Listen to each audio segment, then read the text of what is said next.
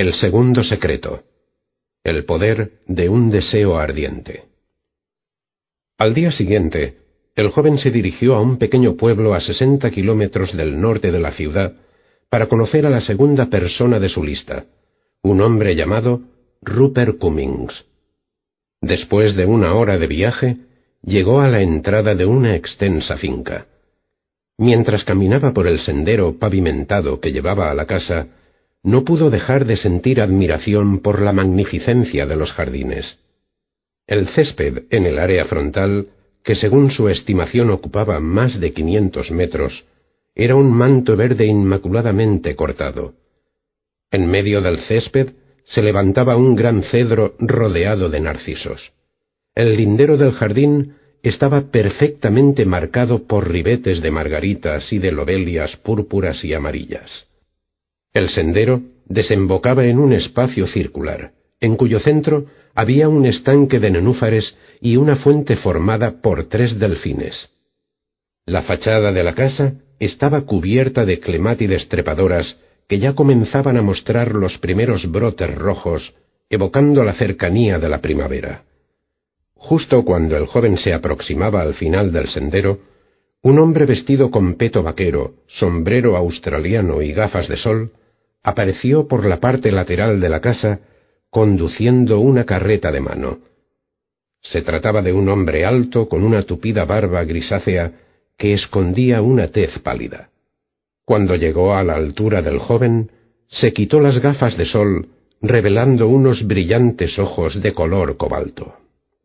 ¿Puedo ayudarle en algo? He venido a ver al señor Cummings. Creo que me espera. Por supuesto. ¿Cómo está usted? Dijo el hombre mientras alargaba su mano hacia el joven. Ah, esto, bien, gracias. balbuceó el joven al darle la mano. Es un día perfecto. ¿Le importa que nos sentemos aquí fuera? No, en absoluto. El señor Cummings condujo al joven a la parte posterior de la casa, donde sus ojos se toparon con un panorama que le dejó sin aliento.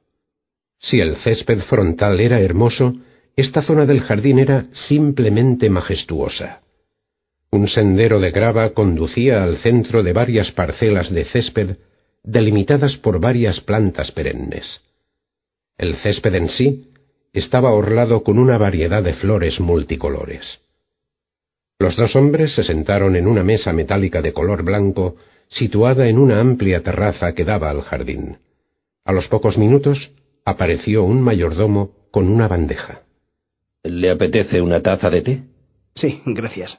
Mientras Cummings servía el té, el joven le informó de su breve encuentro con el anciano oriental.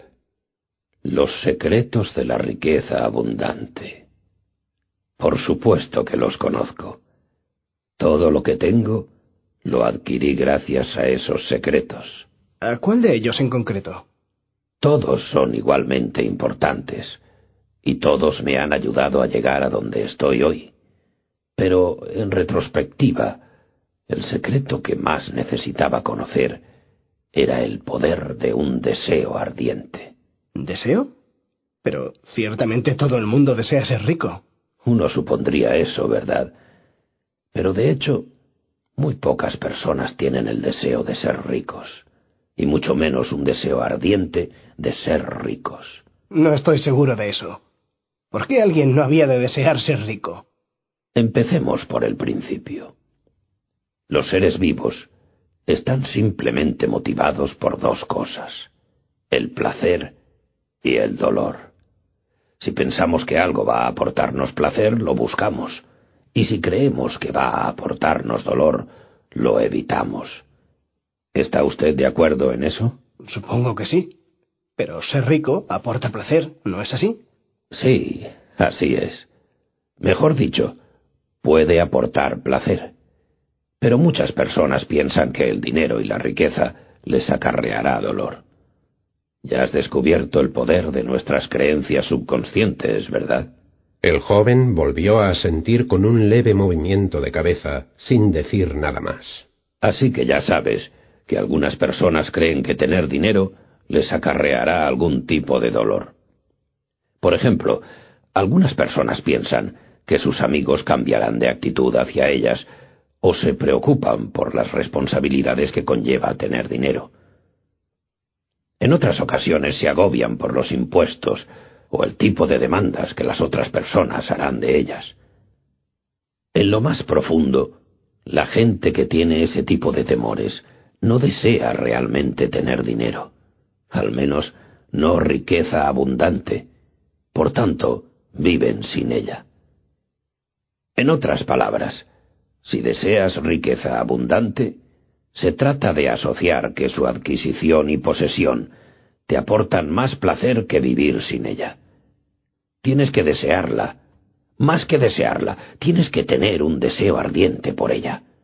Tienes que desearlo tanto que estarás dispuesto a hacer todo tipo de sacrificios, excepto sacrificar tu salud, tus relaciones personales o tu integridad, para vencer las barreras que se levanten en tu camino.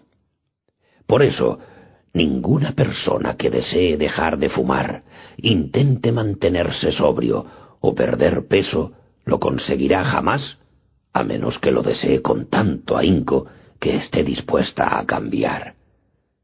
Para lograr cualquier cosa en la vida, debes tener un deseo ardiente. Cuando conocí al anciano oriental hace quince años, estaba a punto de ir a la bancarrota y había perdido todo lo que tenía. Era propietario de una gasolinera en una de las principales autovías de las afueras. Me iba muy bien. También que llegué a construir un restaurante al lado. Todo iba de maravilla y sobre ruedas, hasta que abrieron otra autovía mayor a tres kilómetros al este de la antigua.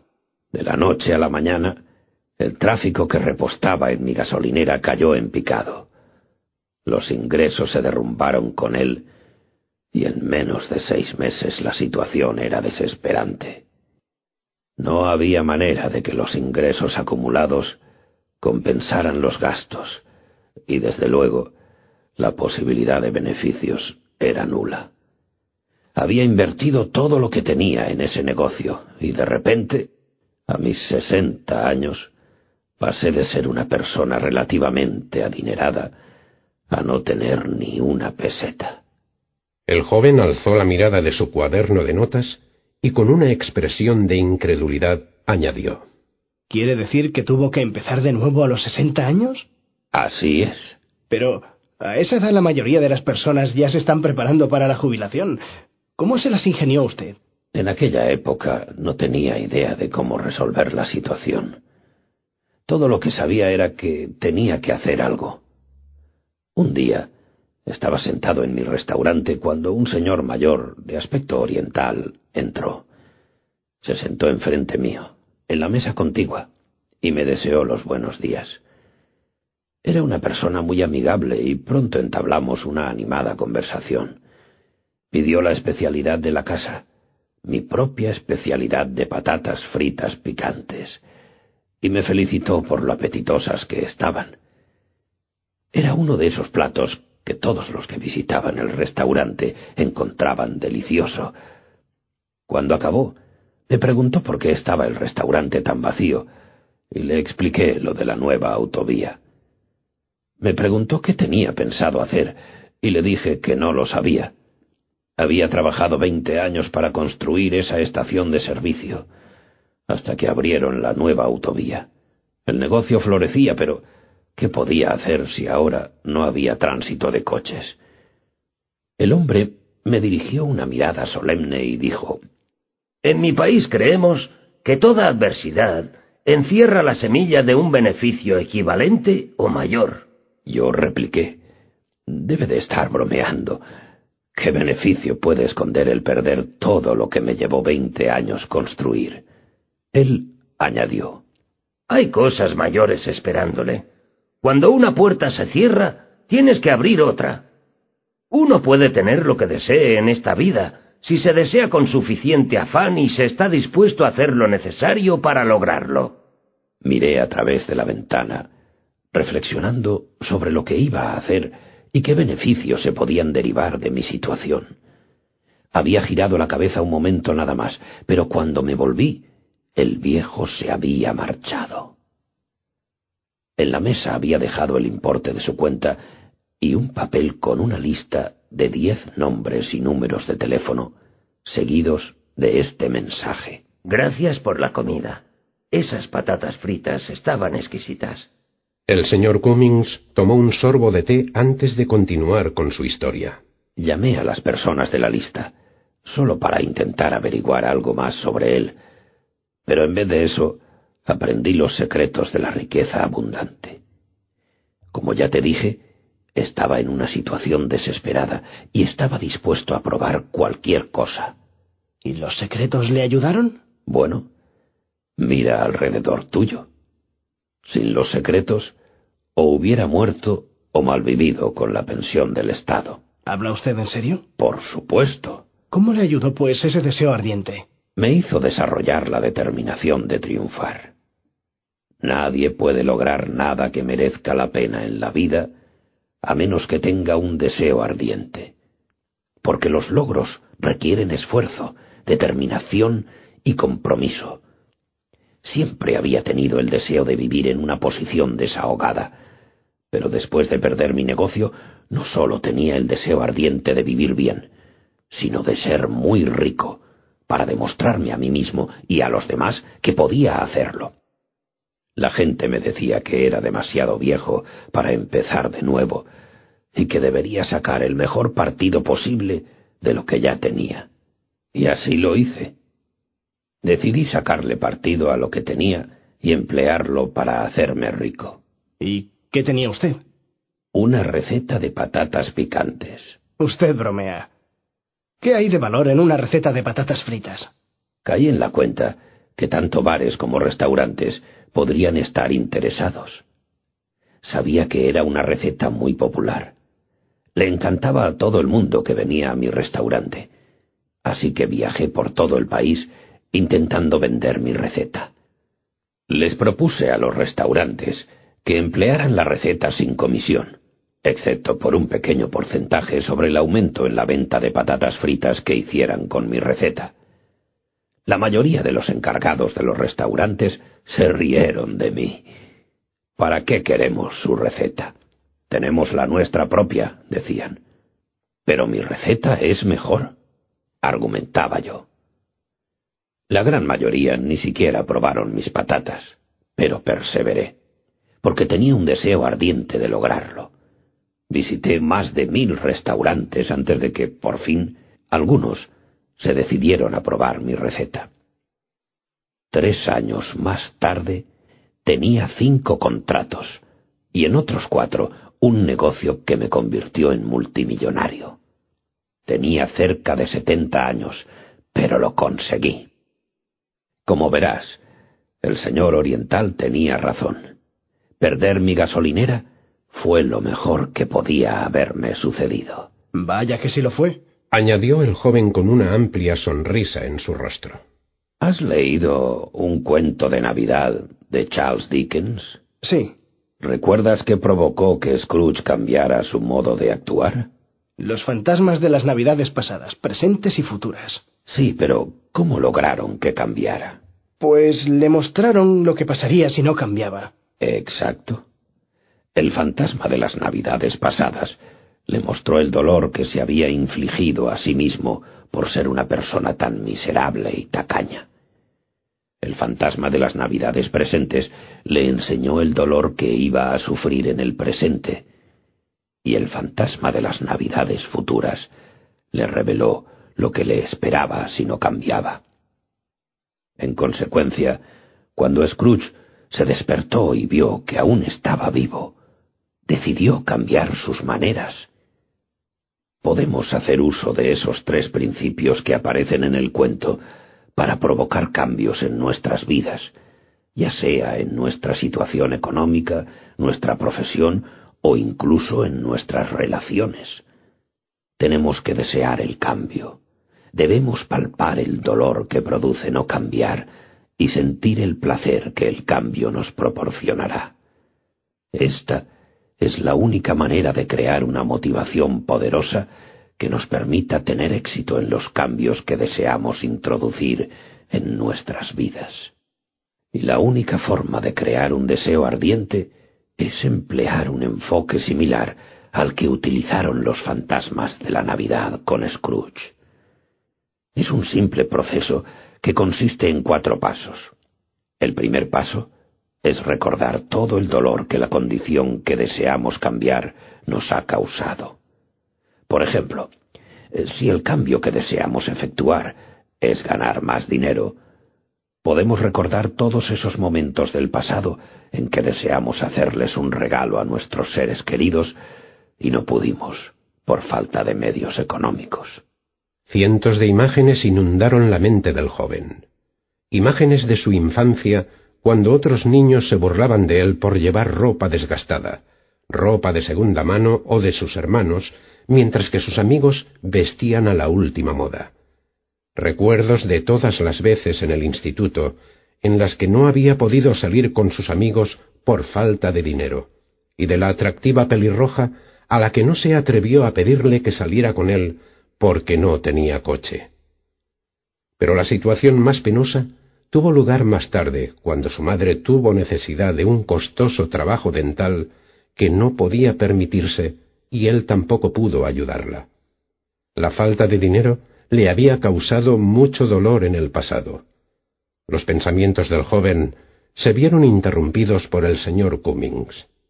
El segundo paso considerar todo el dolor que te está causando esa condición que deseas cambiar en el presente. En mi caso, había mucho dolor. Estaba perdiendo todo por lo que había trabajado tanto. El joven conocía demasiado bien el tipo de dolor que le estaba causando su situación económica actual. Le estaba costando muchas noches de insomnio, pero nunca se le había ocurrido que el dolor y la angustia pudieran ayudarle a mejorar su vida.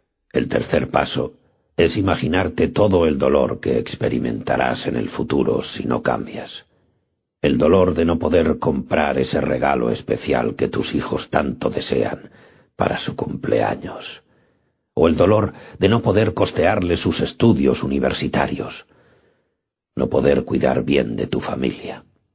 O tal vez no estar en situación de poder ayudar a tus amigos y familia, o no contar nunca con una casa lo suficientemente grande como para que tus amigos puedan visitarte unos días. El joven intentó imaginarse cómo sería estar casado y con hijos. No poseer medios económicos para poder cuidarlos debidamente era tan doloroso que ni siquiera podía pensar sobre ello. Respiró hondo. El pasado, el presente y el futuro parecían no albergar más que dolor. ¿No es esto un poco deprimente? ¿Por qué centrarse en la angustia de la vida? Es negativo. Pero si eso te produce el deseo ardiente que necesitas para cambiar tu vida, entonces merece la pena. ¿No crees? Sí, pero... La ansiedad y el dolor que experimentamos cuando tenemos que luchar para pagar las cuentas, o no tenemos dinero ahorrado para una emergencia, o no podemos permitirnos el lujo de adquirir ciertas cosas para nosotros, nuestra familia o amigos, nos puede proporcionar el impulso necesario para cambiar nuestras vidas. Recuerda que, si quieres cambiar tu vida, tienes que crear un deseo ardiente que te impulse a hacerlo. Los tres pasos que acabo de mencionar son la vara, el dolor que deseas evitar. El cuarto y el último paso son la zanahoria que colgamos en la vara para que el asno continúe caminando. En esta ocasión, tienes que imaginarte todo el placer que te aportará tener riqueza abundante en el futuro, el placer de poder comprar las cosas que siempre has deseado tener. Una casa más grande, tal vez, un coche o unas vacaciones, la alegría de poder ayudar a tus seres queridos o la satisfacción de patrocinar un proyecto altruista. Pero cuando digo imagínate, me refiero a que realmente debes visualizar esas cosas, verlas realmente en tu mente, para que así, en tu imaginación, puedas sentir lo que es no poder costearte ciertas cosas en el futuro, y cómo sería contar con los suficientes recursos como para satisfacer tus necesidades y deseos. De esta manera, desarrollarás el deseo ardiente de originar riqueza abundante. Y tan pronto como tengas un deseo ardiente por cualquier cosa, la vida misma te mostrará la manera de obtenerla. ¿Realmente cree usted eso? Si crees en algo con la suficiente determinación, ¿la vida te mostrará la forma de obtenerlo? Por supuesto. ¿Sabes cuál es la raíz latina de la palabra deseo? El joven sacudió la cabeza con un gesto negativo. Desedio. Del Señor, Padre, del Padre. Se te ha otorgado la capacidad de elegir lo que tu corazón más desea, y con esa elección también se te da la capacidad de satisfacer esos deseos. En otras palabras, no tendrías un deseo si no se te hubiera también otorgado el poder de obtenerlo durante tu vida. Ya veo. Así que lo que usted está diciendo es que cada cual tiene el poder de lograr cualquier cosa que desee desesperadamente. Exactamente. Y yo soy una prueba viviente de ello. Si un hombre con más de sesenta años como yo puede hacerlo, créeme, cualquiera puede. Esa noche, antes de acostarse, el joven hizo un resumen de las notas que había tomado. El segundo secreto de la riqueza abundante. El poder de un deseo ardiente. Si no tienes riqueza abundante en tu vida, es porque no tienes un deseo ardiente de ella. No puedes obtener nada que merezca la pena en esta vida, a no ser que tengas un deseo ardiente de ello. Tienes un deseo ardiente cuando estás dispuesto a hacer todo lo que sea preciso para lograrlo y sacrificar lo que sea, excepto tu salud, relaciones y el respeto por ti mismo. Puedes crear un deseo ardiente por algo empleando la táctica de los tres fantasmas de la Navidad. Recuerda el dolor que la falta de dinero te ha causado en el pasado. Piensa en todo el dolor que la falta de dinero te está causando en el presente. Piensa en todo el dolor que la falta de dinero te causará en el futuro si tu situación económica no cambia. Imagínate todo el placer que te aportará en el futuro tener medios económicos en abundancia. El tercer secreto. El poder de la solidez de propósito. A la semana siguiente, se dirigió al centro de la ciudad para reunirse con la tercera persona de su lista, un hombre llamado Michael Chapman. El señor Chapman era presidente de una corporación de comunicación